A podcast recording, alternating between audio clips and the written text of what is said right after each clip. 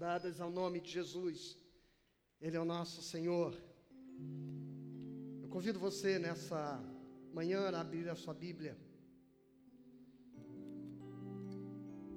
Evangelho de João.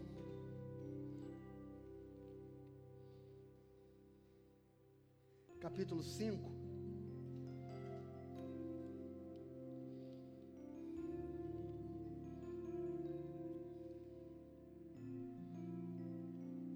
Nós estamos no nosso vigésimo primeiro domingo de exposição do, do Evangelho de João.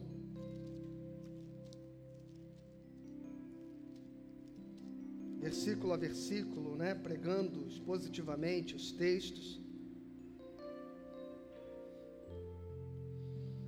Nós vamos ler hoje este fragmento que vai do versículo 1 até o versículo 18.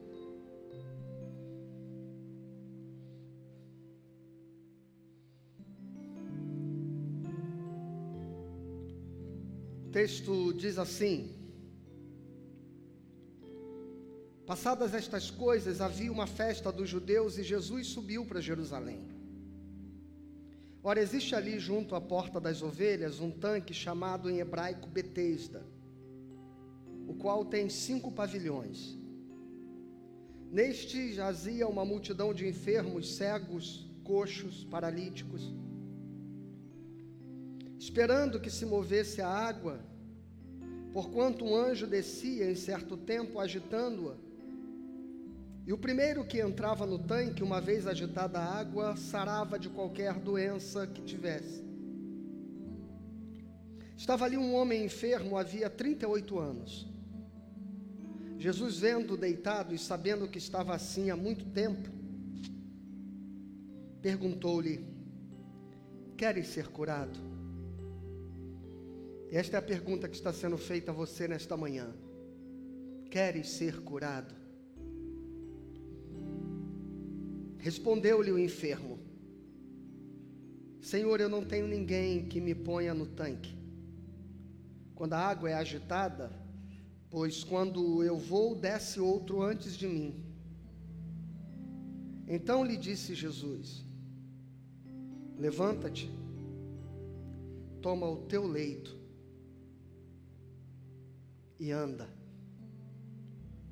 Imediatamente o homem se viu curado. E tomando o leito, pôs-se a andar. E aquele dia era sábado. Por isso disseram os judeus ao que fora curado: Hoje é sábado e não te é lícito carregar o leito. Ao que ele lhes respondeu: O mesmo que me curou me disse: Toma o teu leito e anda. Perguntaram-lhe, perguntaram-lhe eles: Quem é o homem que te disse: Toma o teu leito e anda?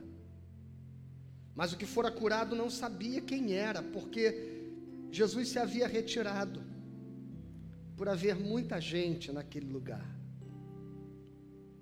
Mais tarde, Jesus o encontrou no templo e lhe disse: Olha que já estás curado, não peques mais, para que não te suceda coisa pior. O homem retirou-se e disse aos judeus que fora Jesus quem o havia curado. E os judeus perseguiam Jesus porque fazia estas coisas no sábado. Mas ele lhes disse: Meu pai trabalha até agora e eu trabalho também. Por isso, pois, os judeus ainda mais procuravam matá-lo, porque não somente violava o sábado, mas também dizia que Deus era seu próprio Pai, fazendo-se igual a Deus. Vamos orar? Pai, eu te peço nesta manhã que a tua palavra seja iluminada aos nossos corações e abençoe as nossas vidas. No nome santo de Jesus. Amém. Abaixa um pouquinho a frente, Alessandro. Está me dando um eco aqui.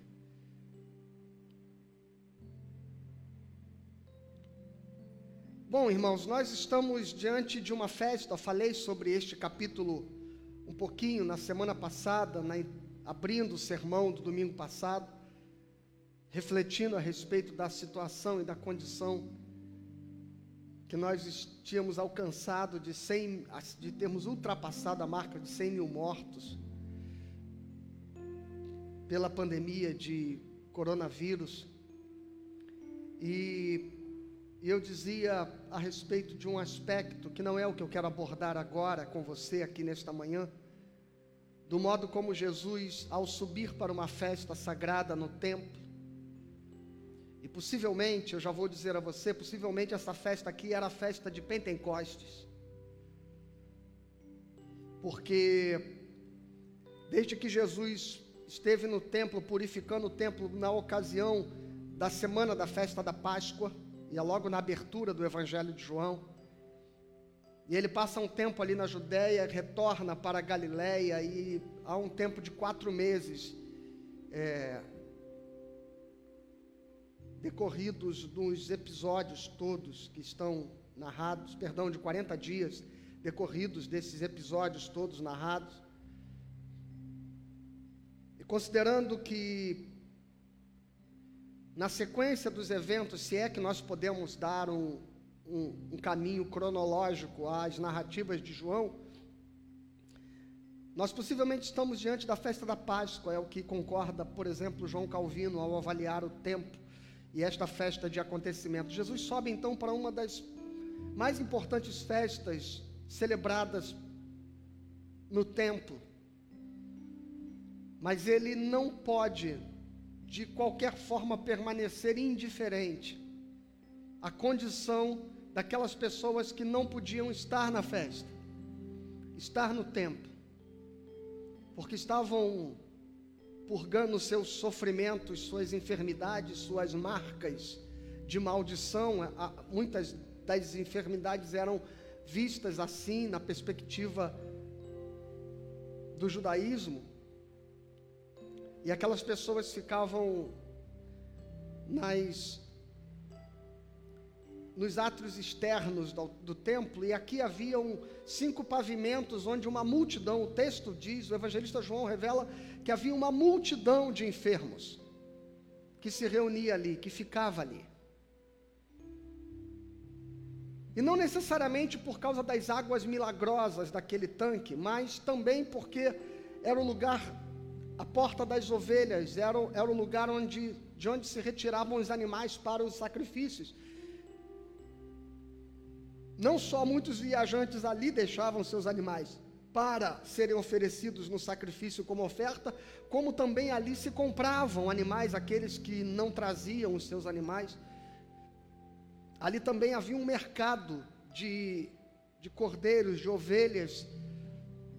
Então, naturalmente, não havia talvez um lugar tão propício para esta multidão de gente do que naquele lugar onde dinheiro era movimentado para negociar os sacrifícios. E Jesus não pode estar indiferente a isso, Jesus não pode simplesmente fechar os olhos no culto que se aliene da realidade, que se abstraia da situação daqueles que estão fora do culto, aqueles que não têm motivos e razões visíveis e concretas para celebrar aqueles que estão vivendo os reveses da vida, as quedas inerentes à existência humana. Jesus não pode tratar o, o sábado como um dia de ir para a igreja, de fechar os olhos, erguer as mãos, dar os dízimos, as ofertas e não se perguntar por que existe uma multidão que está lá fora que não pode entrar? Quais são as suas necessidades? Quais são as suas dores? Quais são os seus problemas? E é por isso que a igreja presbiteriana do Pichincha tem se proposto ao desafio de se perguntar se nós sairmos do bairro do Pichincha e fecharmos as portas, quem sentirá a nossa falta? Que relevância temos? Que marcas deixamos?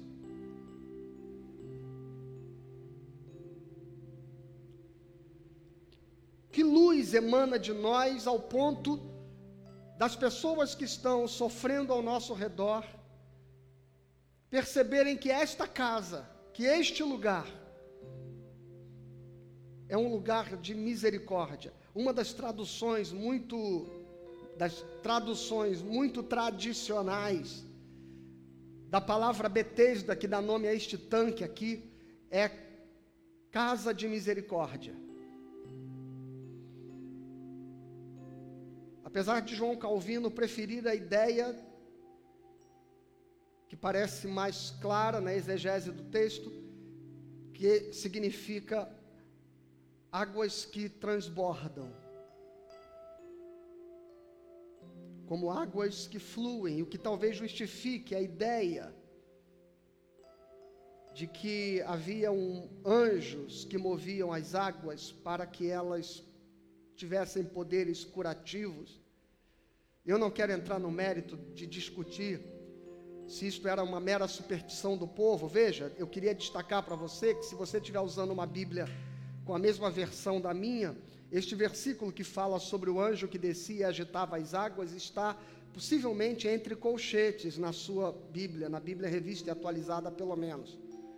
Isso é uma esses colchetes não fazem parte do texto original, eles são uma marcação da edição que nos dá nos dá uma informação a respeito desse fragmento, que em manuscritos originais mais antigos este fragmento não estava presente, ele aparece em outros manuscritos, um pouco mais recentes. E aparece em mais de um manuscrito recente. Por isso que ele é colocado no texto como sendo legítimo, entretanto é colocado entre colchetes para dizer que não havia este fragmento em alguns manuscritos mais antigos dos textos originais que são conhecidos por nós. Então, possivelmente, em algum momento, um redator, ao ler a narrativa do Evangelho de João, percebe que era preciso dar uma explicação ao fato de haver uma, uma expectativa dos enfermos em torno do tanque de Betesda. E aí, possivelmente, ele coloca aqui como um acréscimo para ilustrar a importância daquele lugar. Na superstição e nas crendices populares do templo de que aquele, aquelas águas produziam milagres. E elas poder, poderiam produzir milagres. Porque nós cremos num Deus de milagres, nós cremos num Deus poderoso para enviar anjos, ângelos, a palavra anjo significa mensageiros, para que os seus mensageiros, aqueles que são ministros do Senhor, movessem as águas e pudessem, através dela, curá-los. Mas naturalmente vai surgir aquela pergunta: por que, que Deus não enviava então anjos para curar a todos? Por que criar uma condição para este paralítico, por exemplo, que pareça tão cruel, de modo que ele, por ser paralítico, leva uma desvantagem em relação ao surdo ou em relação ao cego, que ao perceberem o mover das águas, seja o surdo vendo, seja o cego com a sua acuidade auditiva, podia naturalmente correr e jogar-se nelas, mas o paralítico não. E ele nem podia ter o privilégio de ficar ali na beira do tanque, tipo para meio que rolar para dentro d'água, porque porque era um lugar onde se precisava de espaço para que os animais também pudessem acorrer e beber ali, eu disse, era um lugar onde os animais ficavam ali preservados, aguardando os sacrifícios. E se de fato essa história não é mera superstição, como eu disse, ela está entre colchetes aqui no texto, mas é um evento factual de que um anjo movia as águas. E talvez esta pergunta então emane, por que Deus então, se é misericordioso, não curava a todos? Porque nós precisamos, irmãos, colocar na nossa mente a, a, a compreensão que o livro de Eclesiastes nos ajuda a entender um pouco lá no Velho Testamento, de que a vida ela está estabelecida sobre leis, princípios e critérios. E que Deus, ao intervir na história,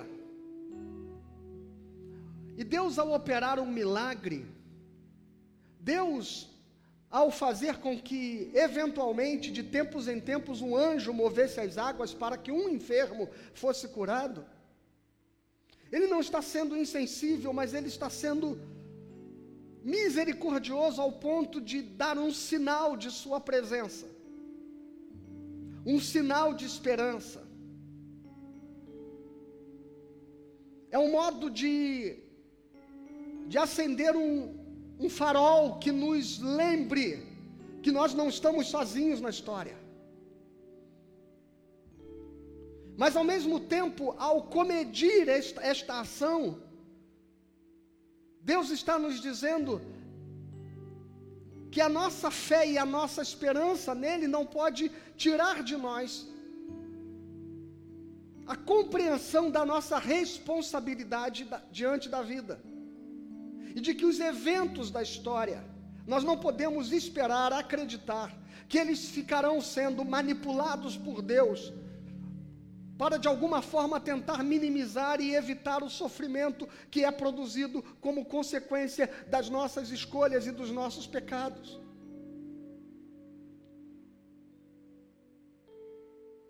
E naturalmente eu não estou dizendo que aqueles que estão aqui enfermos e que estão aqui sofrendo estão deste modo por causa dos seus pecados. Mas todos nós, de algum modo, vivemos os desdobramentos e as consequências do pecado que é antropológico, que é ecológico, que, que é universal, que habita o homem. Jesus ele é bem claro quando ele cura um cego de nascença e os seus discípulos vão tentar entender se há uma causalidade para a cegueira daquele homem, dizem: por que ele nasceu cego? Quem pecou, ele ou seus pais pecaram? E Jesus simplesmente diz: nem ele nem seus pais. Mas ele é cego para que nele se manifeste a glória de Deus. Então, o que Jesus está dizendo, irmãos, é que nem tudo se explica na vida, nem todo sofrimento ou toda dor se explica a partir de uma lógica, como os amigos de Jó tentaram convencer a Jó de que ele estava sofrendo porque havia pecado contra Deus e tentaram arrancar a fórceps de Jó, uma confissão de pecado que na verdade não procedia. Porque o sofrimento de Jó não estava baseado nesta causalidade naquilo que se construiu no Antigo Testamento e que passou a se chamar da teologia retributiva. De modo que coisas boas acontecem a gente boa e coisas ruins a gente ruim, e a Bíblia vai nos revelando que isto não é verdade. O sol nasce sobre os bons e os maus, a chuva cai sobre os justos e injustos. O sábio diz: todas as coisas acontecem igualmente a todos sobre a face da terra ao que sacrifica e ao que não sacrifica. E Jó era um homem que, que fazia sacrifícios até preventivos. Se seus filhos dissessem, nós vamos numa festa, Jó fazia um sacrifício e dizia: Olha só, isso está lá no relato do texto. Ele já orava por antecedência: Senhor, se os meus filhos pecarem, eu já ofereci este sacrifício em favor do pecado deles, para que o Senhor não os fira, e de repente os seus filhos dão uma festa e morrem todos. Havendo Jó sacrificado, orado por eles, investido o seu sacerdócio de pai, para tentar protegê-los de qualquer eventualidade catastrófica, como aqui acometeu a sua família. Mas aqueles eventos foram inevitáveis. E Jó talvez jamais tenha compreendido porque ele passou o que passou. Mas ele compreendeu o que aquela circunstância pôde operar de crescimento e de conhecimento de Deus na vida dele. Conectando essas histórias, essas três histórias de Betesda, do cego que falei e de Jó, a resposta de Jesus para os seus discípulos é: nem ele pecou, nem os seus pais, para que nascesse cego, mas ele é cego para que nele se manifeste a glória de Deus. A fé cristã, ela não é uma fé que se resigna diante da enfermidade, do sofrimento, que se conforma com ele e que simplesmente vive de lamentos resignados a respeito do sofrimento.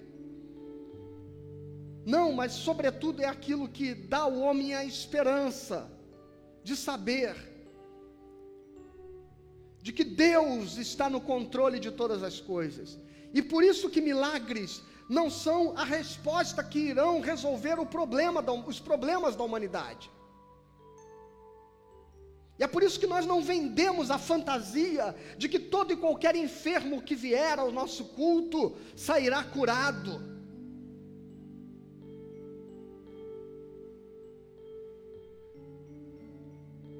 Porque quando Deus cura, e a Bíblia diz que, por exemplo, lá nos tempos de Elias, lá nos tempos de Eliseu, haviam muitas viúvas em Israel. E a Bíblia diz: Mas Deus enviou o profeta apenas a, a uma mulher de Sarepta. E por que a uma e não a todas? Porque é um sinal que Deus está deixando para todos os que estão na mesma condição de sofrimento e dor,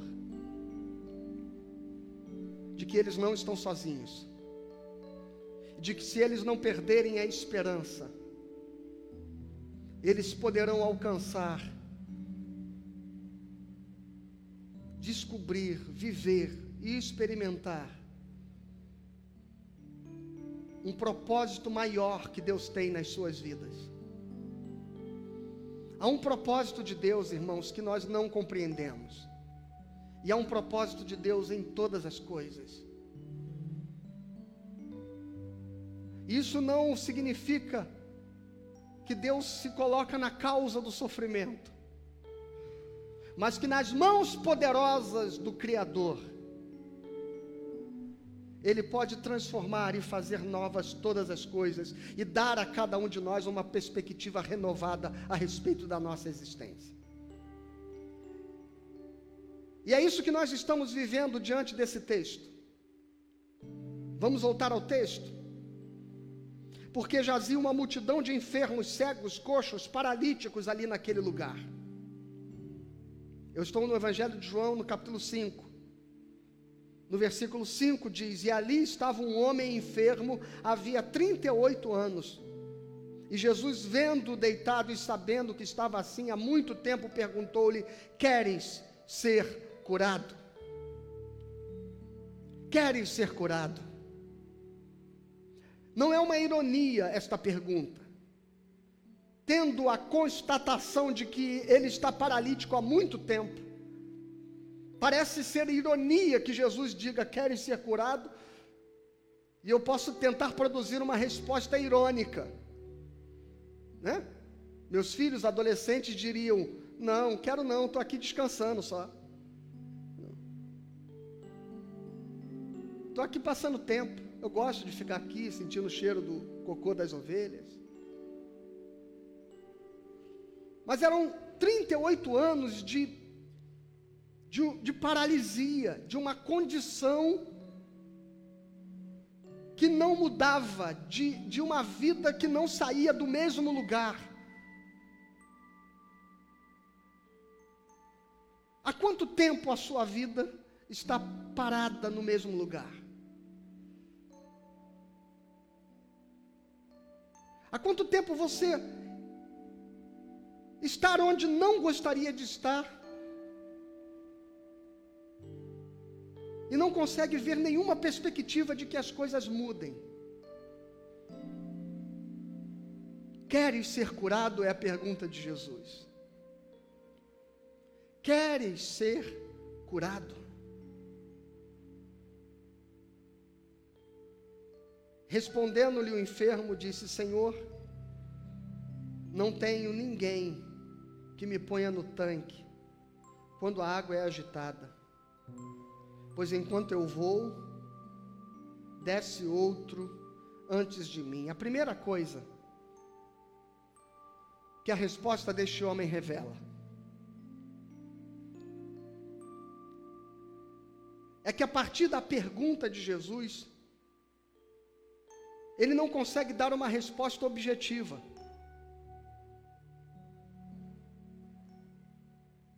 E esse talvez seja o primeiro desafio que você tem para responder a pergunta de Jesus hoje para a sua vida: queres ser curado? E sabe o que normalmente a gente faz diante de uma pergunta que é objetiva? Diga-me, qual é a resposta objetiva para esta pergunta? Um homem paralítico recebe a pergunta de Jesus Cristo. Ele não sabe quem é Jesus, mas a pergunta é muito clara: Queres ser curado? Qual é a resposta que se espera a esta pergunta? Hã? Eu te dou a chance? Quero simplesmente responder o que foi perguntado: quero. Eu quero ser curado. Mas nós temos muita dificuldade de ter um olhar objetivo sobre a nossa necessidade. Nós temos muita dificuldade de ter um olhar claro a respeito da nossa condição. E é por isso que a gente não consegue focar na resposta. Aquilo que está sendo perguntado por Jesus. Jesus está fazendo uma pergunta para que aquele homem colocasse os seus olhos na possibilidade de ser curado, mas ele continua colocando os seus olhos na impossibilidade. E em vez de responder aquilo que foi perguntado, queres ser curado, e simplesmente dizer eu quero, ele começa a pontuar quais são os impedimentos e as dificuldades para que ele seja curado. Então, o primeiro desafio que você tem, diante da pergunta de Jesus, se você quer que a sua vida mude. Se você quer sair deste lugar onde você está paralisado há 38 anos, há 20 anos, há 10 anos, há 5 anos, é você parar de tentar responder, justificando, ou tendo seus olhos focados na causa, ou nas nos impedimentos, nas barreiras e nas dificuldades que bloqueiam o teu acesso àquilo que você realmente precisa. E ele diz assim: não tem ninguém. Não tem ninguém. Ninguém me ajuda. Ninguém me ama. Ninguém me quer, né? Parece personagem da Ana Barbera, né?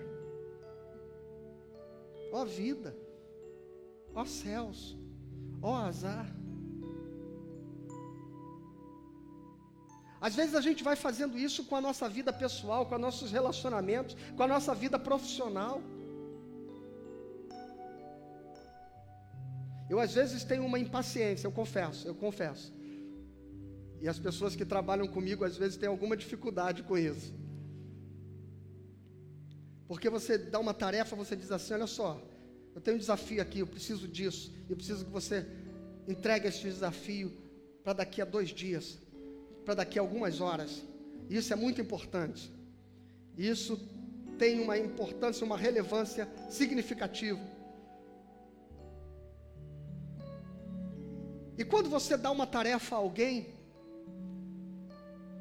e delega essa tarefa a alguém, Aquele centurião tem esse papo com Jesus, né? Eu digo vai e ele vai, eu digo vem e ele vem. Não só porque eu tenho o poder de mandar ele fazer, mas ele tem a capacidade de executar.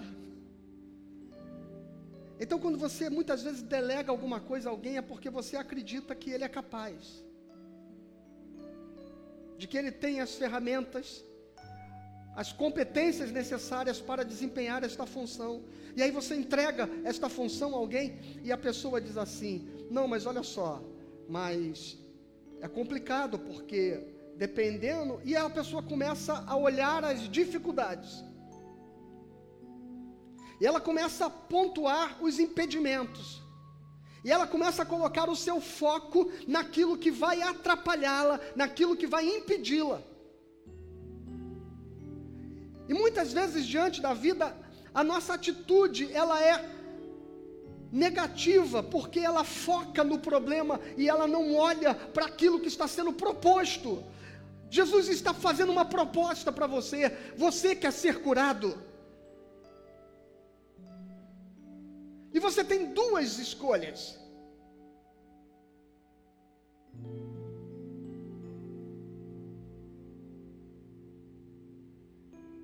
Não é dizer não ou dizer sim. Porque ninguém em sã consciência vai imaginar que uma pessoa em tamanha necessidade dirá não a possibilidade de ver a sua vida transformada. Então, a primeira opção que você tem é dizer sim, eu creio, eu acredito, eu quero.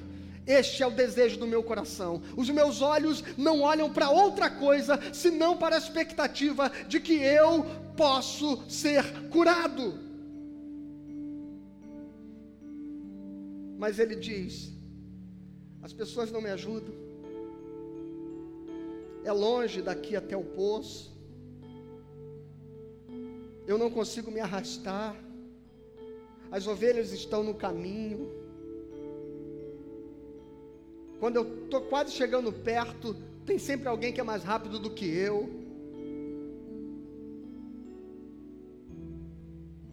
Deus está diante de você nesta manhã, pedindo para você apenas responder se os teus olhos estão naquilo que Ele pode fazer na sua vida ou se os seus olhos estão nos problemas que têm vencido você, impedido você e acorrentado você até hoje.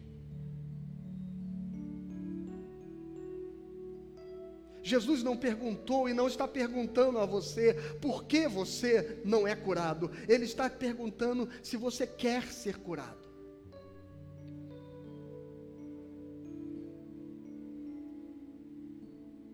Então a primeira coisa é você parar de tentar responder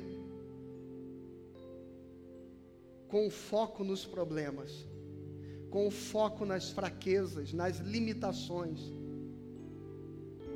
e dar uma resposta de fé,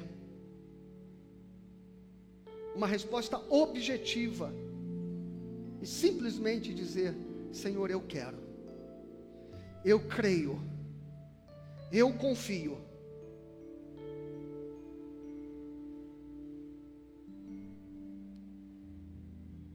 E aí as coisas podem começar a mudar para você. E o verso 8 diz assim: Então lhe disse Jesus: Levanta-te, toma o teu leito e anda.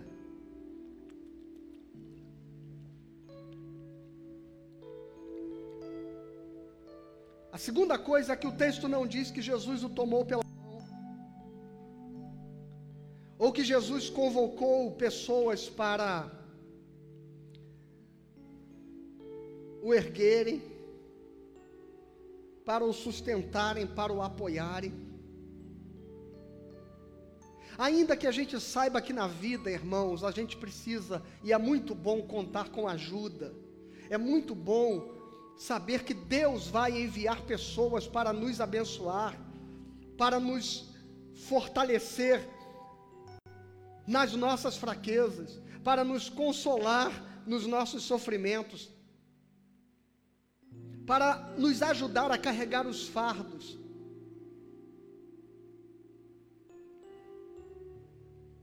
Mas a atitude que nós precisamos ter, e é esta que Jesus está estimulando este homem a ter: levanta-te, toma o teu leito e anda. É que a gente pare de ser objeto da nossa história e passe a ser, a ser sujeito dela.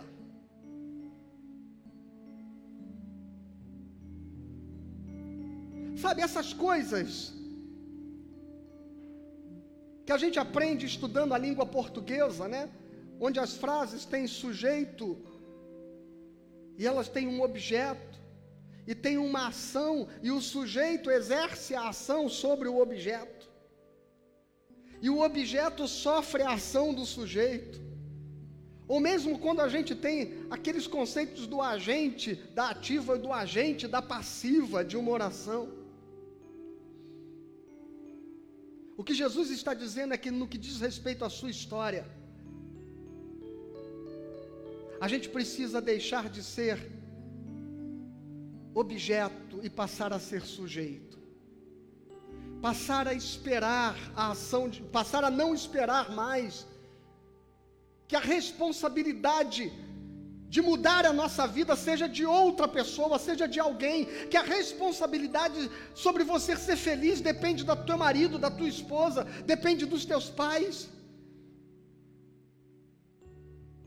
Que a responsabilidade de você ter uma vida espiritual saudável, fortalecida, edificada, seja do teu pastor ou da tua igreja. A gente precisa entender que está nas nossas mãos a capacidade de agir. E é claro que é o Deus que está operando o milagre, é Deus que está fazendo aquilo que nós não podemos fazer, é de Jesus a ordem. O, o, mover sobrenatural o Senhor fará, mas é importante que você entenda que Deus está dizendo que para que o um milagre aconteça na sua vida, você precisa deixar de ser objeto e passar a ser sujeito da sua história. Levanta-te. Lembra, este homem estava dizendo: Eu dependo das pessoas e ninguém me ajuda. E agora Jesus está dizendo: Levante-se com as suas próprias pernas, toma o teu leito e anda, porque o Senhor está fazendo uma obra e um milagre na sua vida.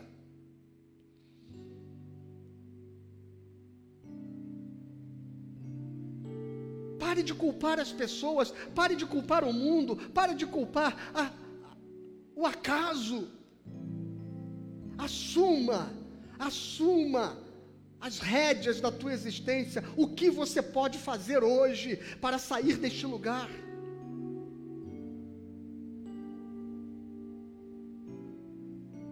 Porque saiba que aquilo que você não pode fazer, o Senhor fará.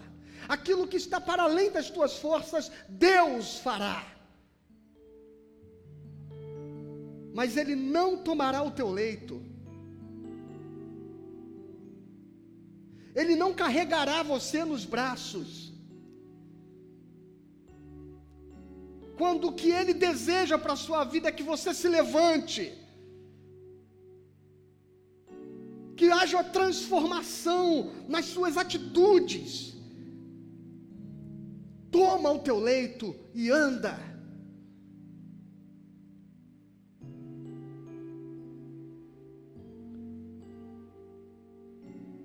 Porque é Deus que está tratando contigo.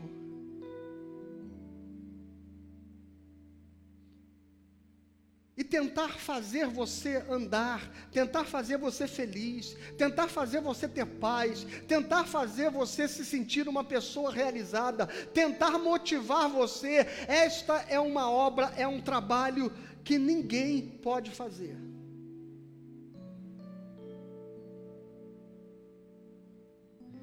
E pode ter certeza que muita gente talvez já até tenha tentado.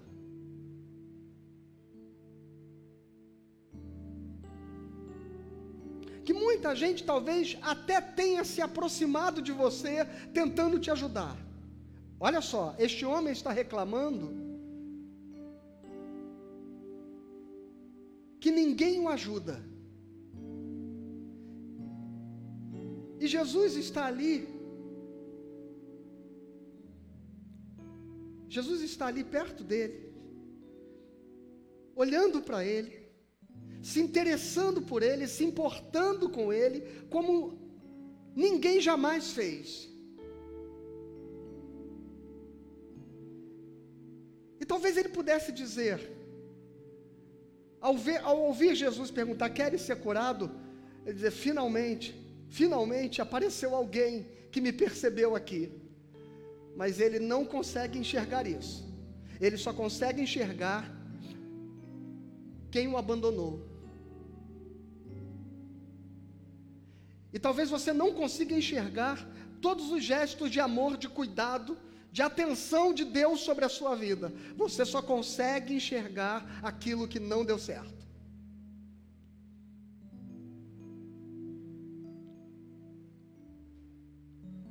Quantas pessoas tentaram te ajudar, mas você só lembra das que viraram as costas para você daquelas com quem você se decepcionou. Você está marcado por decepções e frustrações. E esse sentimento de solidão, imagina, imagine se Jesus fosse como nós. Querem ser curado? Ninguém me ajuda. As pessoas são egoístas. As pessoas não querem saber de ninguém. Eu fico aqui sozinho, estou aqui há 38 anos. Sabe? Aí chega um momento que diz assim: tá bom, então desculpa. Porque a nossa paralisia, muitas vezes, irmãos, ela não é das pernas.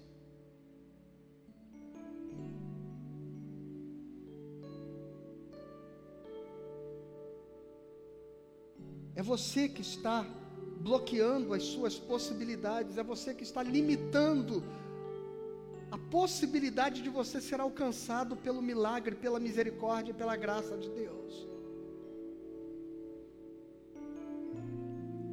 A segunda coisa, então, é que Jesus diz: pare de acreditar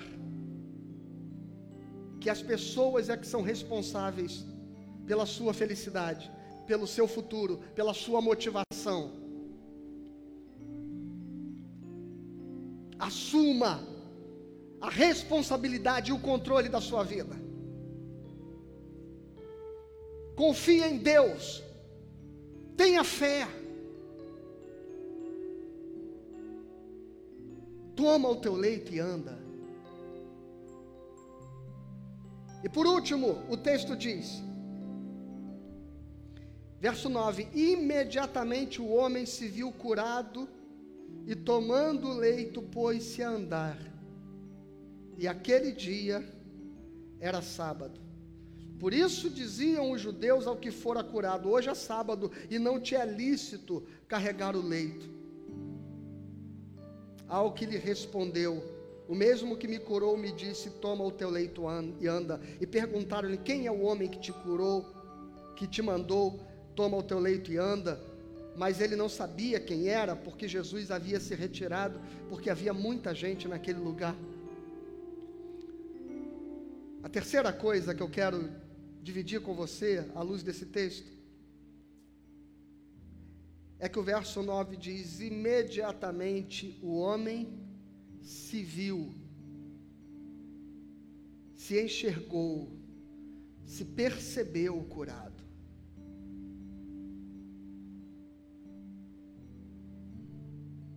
Se você não se vir curado, se você não se perceber capaz, se você não acreditar naquilo que você pode fazer e realizar. E achar que tudo tem a ver com o milagre e que tudo tem a ver com o que alguém fará por você. Nunca, nunca você vai levantar. O homem se viu curado. O maior milagre que Deus pode operar na sua vida nesta manhã é mudar o seu olhar sobre as circunstâncias. O modo com que você está enxergando as suas possibilidades. O modo como você acredita em você mesmo. E quando eu digo acreditar em você, eu não estou querendo desafiar você a uma autoconfiança ou mesmo a uma autossuficiência egoísta. Não. Eu estou dizendo confiar e acreditar em você a partir do fato de que quem está falando e tratando contigo é aquele que pode fazer com que na sua vida aconteça um milagre que só Ele pode operar.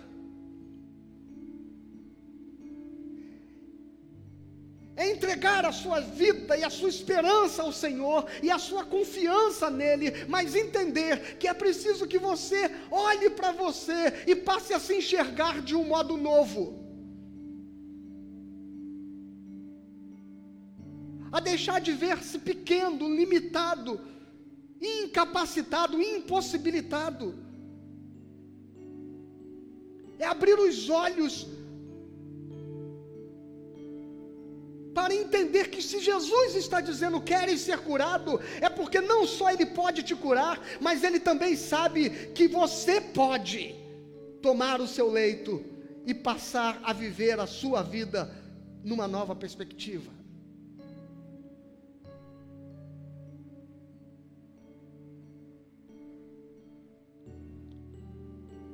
O problema é que quando esse homem toma o seu leito e anda,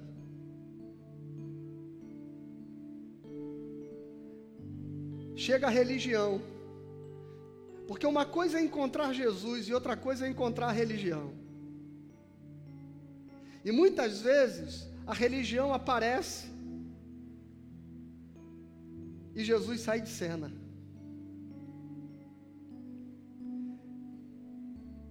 E é isso que acontece no texto. Porque parece que para a religião é necessário que as pessoas continuem paralíticas. É necessário que elas continuem dependentes. É necessário que elas continuem com medo.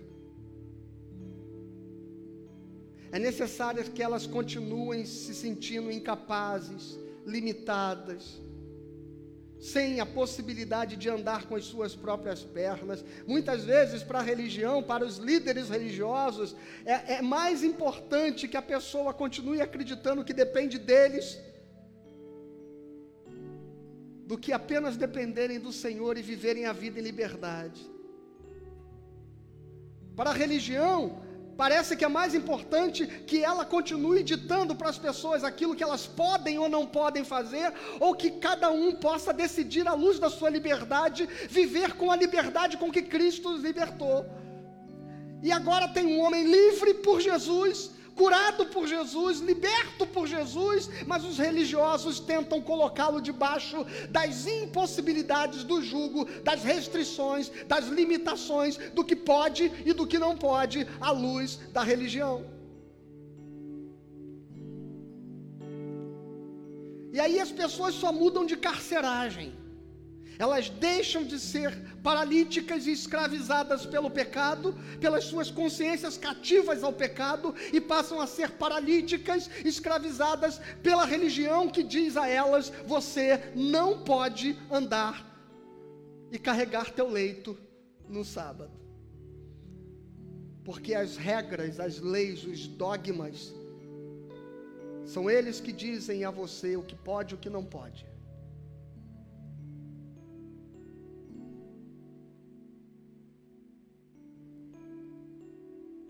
E aí os caras encontram Jesus e querem matar Jesus. Porque Jesus diz: Por que, que eu mandei ele carregar o leito no sábado? Porque meu pai trabalha até agora. E eu também trabalho. Ué, mas sábado não é dia que Deus descansa? Olha como Jesus, irmãos, desconstrói os dogmas. E até hoje tem gente tentando sacralizar aquilo que Jesus desacralizou a partir da liberdade do Evangelho.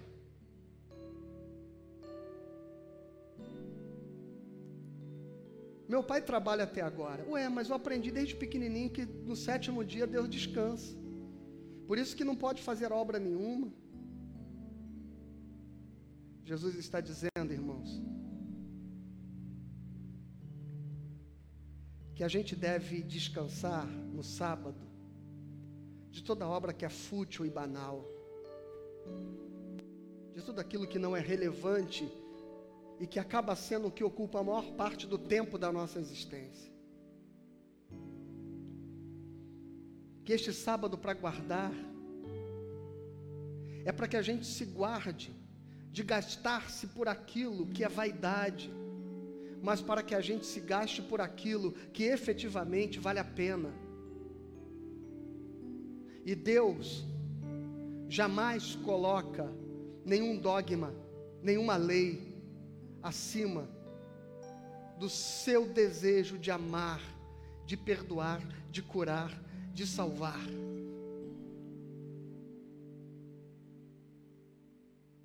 Mas a religião continua tentando colocar os seus dogmas e as suas doutrinas como sendo limitadoras da possibilidade de Deus acolher, transformar e salvar o pecador. Porque se não for debaixo dos ritos e preceitos que nós estabelecemos e acreditamos que deve ser a regra pelo qual pessoas podem, de algum modo, serem libertas por Jesus, então não pode.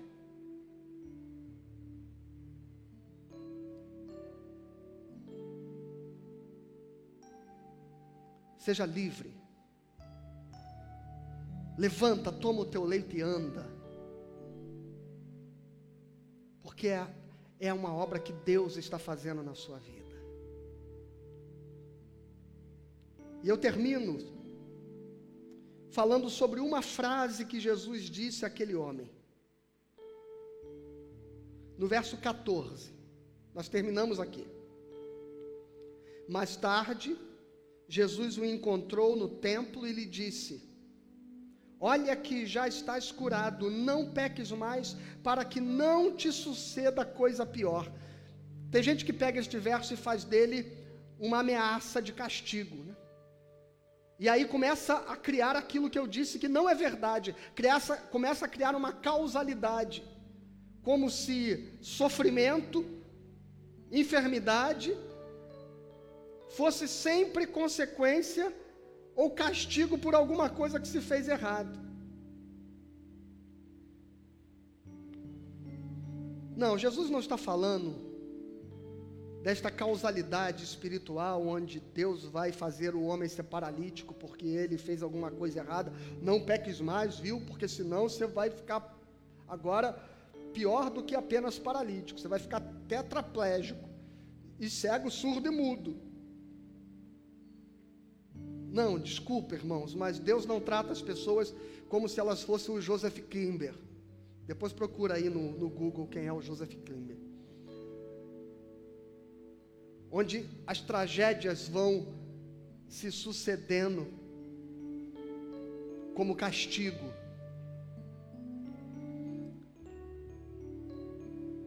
O que Jesus está dizendo, e esta é a última coisa que eu quero dizer a você nesta manhã.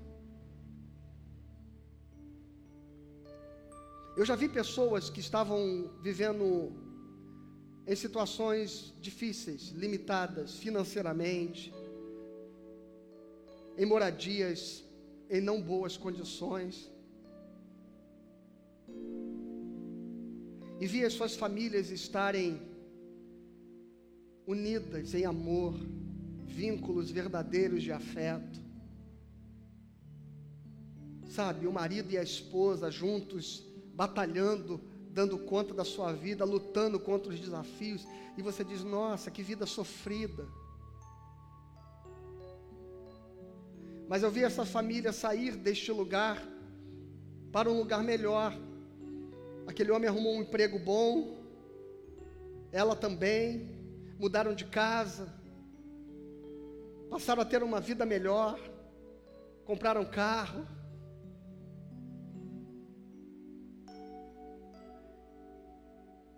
E foram infelizes.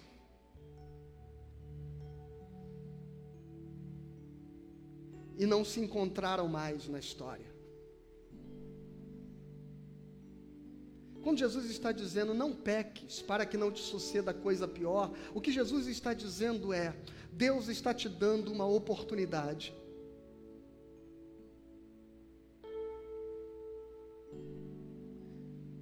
cuidado para que você não use o milagre de Deus na sua vida para destruí-la.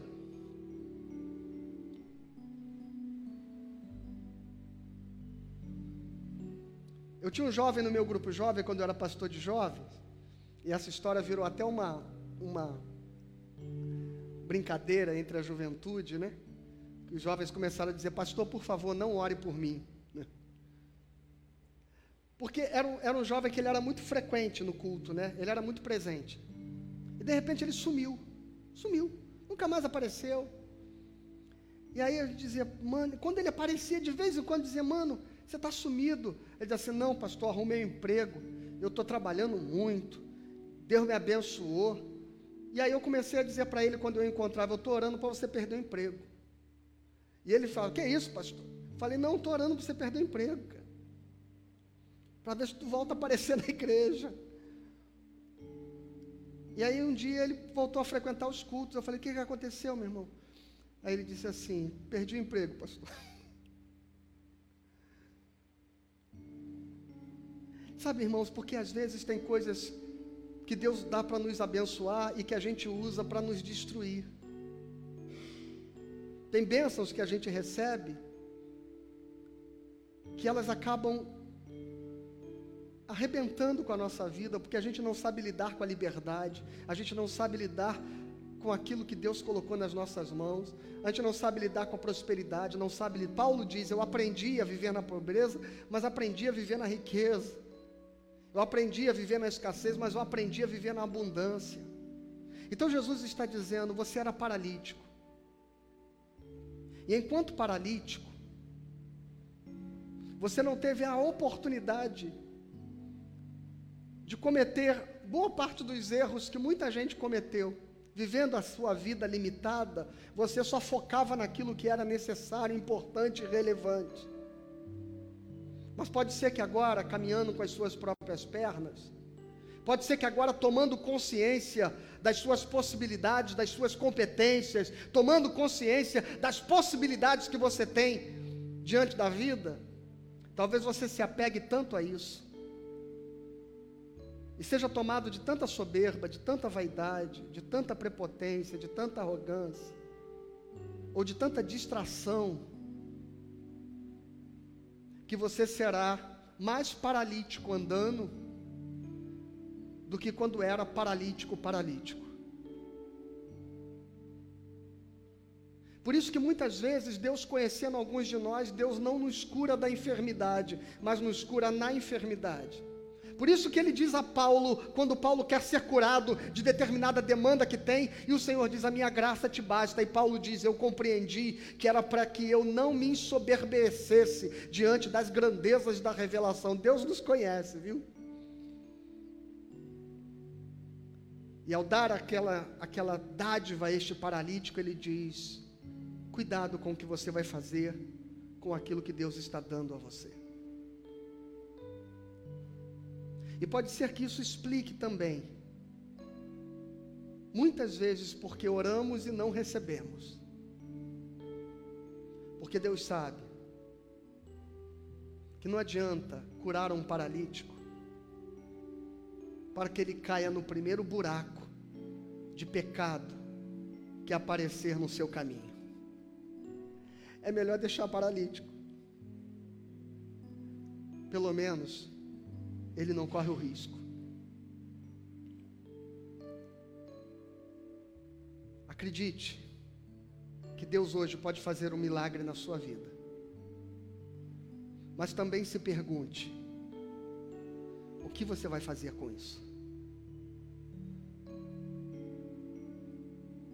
Porque pode ser que a gente faça do nosso futuro pior do que o passado, se a gente não tiver a perspectiva de que tudo é para a glória de Deus. Que o Senhor te abençoe. Queres ser curado? Feche teus olhos.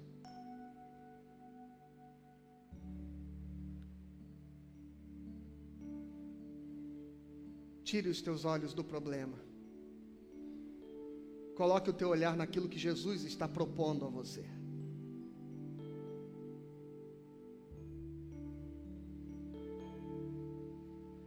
Pare de culpar as pessoas.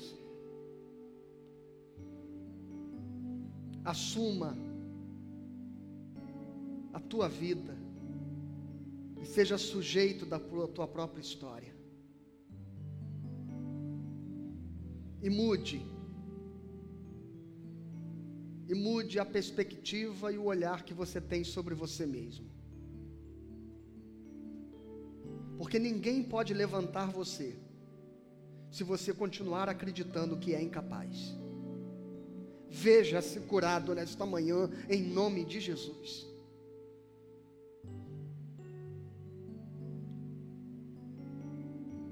Mas tenha cuidado,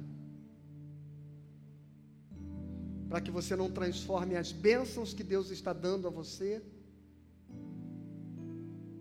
em novas prisões e maldições para a tua alma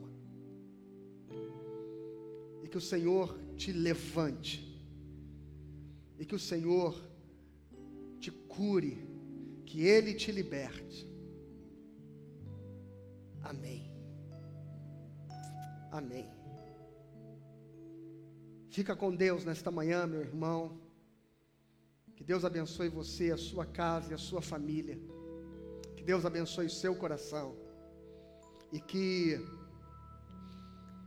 que a gente possa estar junto hoje à noite, viu? A palavra de hoje à noite tem muito a ver com o que nós pregamos agora pela manhã. Deus fará algo novo. Eis que eu farei coisas novas. E eu convido você a estar conosco hoje à noite para ouvir esta palavra. Uma palavra profética de Deus sobre a sua vida, que vai trazer poder e graça ao teu coração. Às 19 horas a gente se reencontra aqui.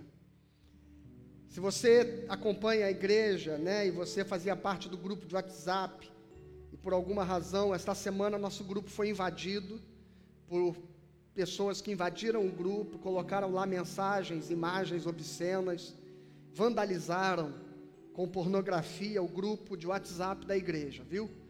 Nós identificamos os números, bloqueamos, corrigimos aquilo que foi mudado, durante algum tempo ainda apareceu algumas frases, mas voltou ao normal. Então você pode entrar de novo pelo link no grupo da igreja. E são coisas que acontecem, né? E se voltar a acontecer, a gente vai corrigir de novo. Eu tive o desejo de tentar falar por WhatsApp mesmo com o número que vandalizou o grupo. E a pessoa, por incrível que pareça, me respondeu. É, se, se apresentou como sendo um presidiário, disse que estava preso, que estava na cadeia. É, eu pude falar um pouquinho para ela do amor de Jesus, que Deus o ama, que nós estávamos orando por ele. E ele me respondeu com mais ofensas obscenas. E eu pedi, chamei a igreja para que estivesse orando por esta pessoa. Ore por este, ou por estas pessoas, né? Porque o rancor, o, o ódio, né? a mágoa que eles destilaram nas frases que disseram e que colocaram, com o qual também me responderam, é de pessoas que talvez um dia desejaram muito ter uma experiência com Deus e se decepcionaram. E ore para que o Senhor possa alcançar os seus corações com misericórdia, viu? Assiste aí o culto infantil, chama a criançada, junta a criançada aí na sala para assistir com você, seus filhos, porque agora, assim, eu vou impetrar a bênção e o culto infantil vai começar. E hoje o culto, mais uma vez, está muito especial. E eu tenho certeza que vai ser abençoador para a vida dos seus filhos, como foi o culto para a sua vida nesta manhã. Deus abençoe você. Obrigado, Jesus, por esta manhã. Obrigado pelo nosso culto, pelo teu povo, pela tua igreja reunida aqui. E à noite nós nos encontraremos mais uma vez. Despede-nos em paz, debaixo da tua graça e do teu amor. Que o almoço hoje com a família, ou aqueles mesmos que estão sozinhos no isolamento social, mas que seja cercado do teu amor, da tua presença viva, da tua paz, da tua alegria e da tua esperança em cada coração. É o que eu te peço, eu te agradeço, no nome santo de Jesus. Que a graça do Senhor Jesus, o amor de Deus, o Pai, a comunhão e as consolações do Espírito sejam sobre você, a sua casa e a sua família, hoje e sempre. Amém. Aleluia. Uou!